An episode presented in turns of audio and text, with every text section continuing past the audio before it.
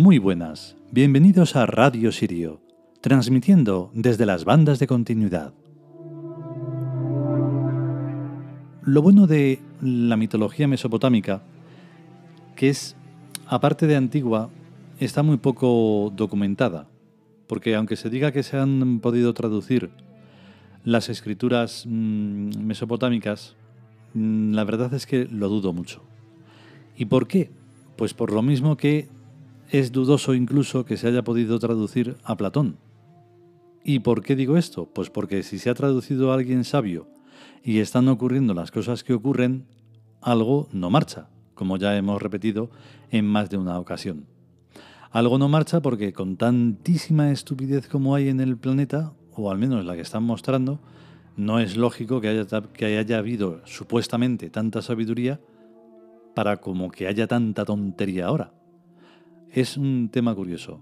Marduk no va de eso, pero sí va de eso, porque es el que tiene que ver con las tablas de la ley, esas que se copiaron los de siempre. En fin, vamos con, con el capítulo.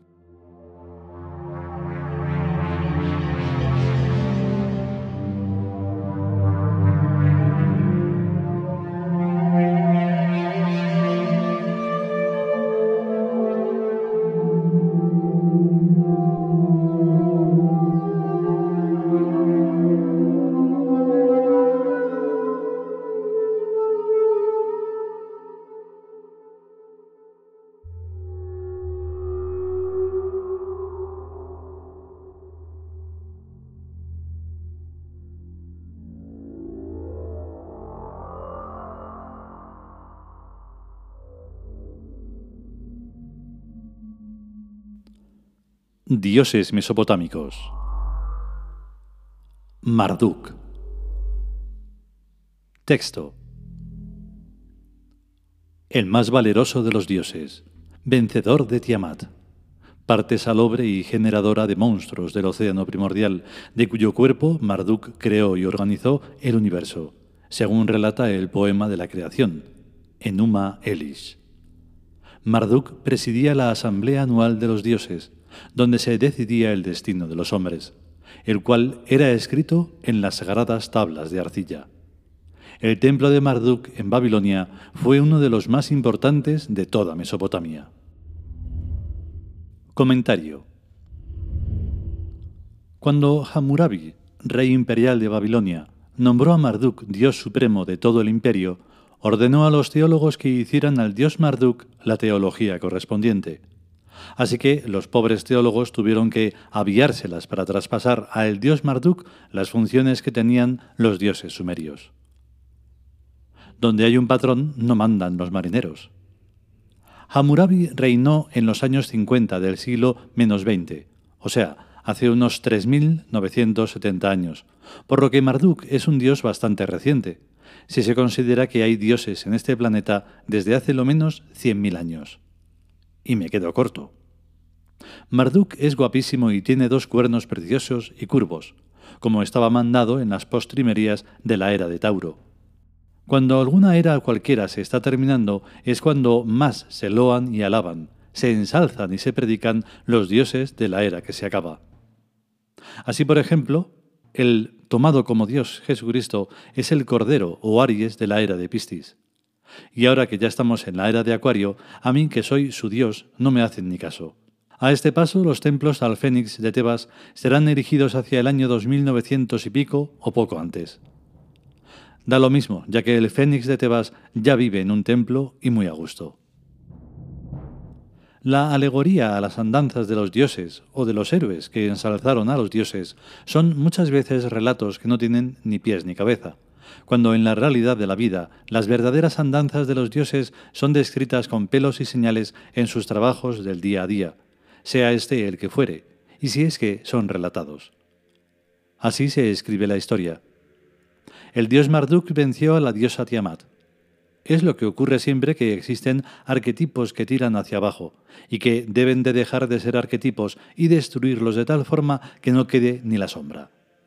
De momento no ha pasado, pues Tiamats y Lokis y seres degradados surgidos de la submente humana los hay a cascoporro, y como siempre se anda con la ambigüedad de por medio, no hay forma de eliminarlos. pero llegará el día que con la alta magia, completamente reforzada con el absurdo, se podrá hacer. Según el poema de la creación, el dios Marduk metió a la diosa Tiamat en una batidora y la pulverizó en las chispitas brillantes que son las estrellas. Astronómicamente significa que Tiamat era una tía gordísima y que se bañaba en leche de burra mezclada con fósforo blanco, porque si no, no se puede comprender que el Sol sea tan luminoso, siendo como es solo un cachito de la diosa Tiamat. Si Hammurabi me oyera lo que estoy diciendo, me habría mandado cortar la cabeza por hereje y blasfemo, como siempre me pasa con todas las religiones en cuyas teologías les meto un dedo en el ojo. Cada cual es como es. Y yo soy un hereje a nativitate, o sea, por nacimiento o innatamente. Y no me trago el cuento de que el dios Marduk pulverizara en una batidora a la diosa Tiamat y arrojara a los cielos el líquido granuloso resultante. Yo habría triturado a Tiamat para convertirla en abono orgánico con el que abonar los desiertos, sin desperdiciar tontamente una materia prima tan rica. Hay que ser prácticos. En cuanto a presidir la asamblea anual de los dioses, tampoco me lo creo, digan lo que digan los teólogos, sino que Marduk presidía todos los viernes el Consejo de Ministros y firmaba los decretos, en tablillas de arcilla, claro, en donde se decidía los destinos de los hombres igual que se hace en estos tiempos. El poder político tiene sus costumbres y nada ni nadie puede cambiarlas. En nuestra tienda online de los siete soles vendemos máscaras de Marduk y de todos los dioses del mundo. Y cualquiera puede comprobar que nuestro Marduk es pero que muchísimo más guapo que el de su templo de Babilonia. Pero ni comparación. A mí Marduk me cae divino. Es una jartá de milagroso, el que nosotros vendemos. Si se le pide un milagro, Marduk reorganiza el tiempo pasado y el milagro resulta que ya se produjo en alguna fecha anterior, ya que el destino hay que prepararlo con mucha antelación. Los teólogos, como no sepan en física cuántica avanzada, no dan ni una. El tiempo es inverso, tíos, y hay que proyectar al pasado lo que se quiere que ocurra en el futuro, porque el presente es el futuro del pasado. Si A más B es igual a C y queremos B, hay que restar C menos A. A pasado, B presente, C futuro. O sea que podemos sacar del futuro todos los pasados que nos convengan. Si no, ¿por qué se creerá la gente que nosotros estamos vendiendo ahora las estatuas murales de los dioses del pasado? Pues porque ahora es el futuro de ellos.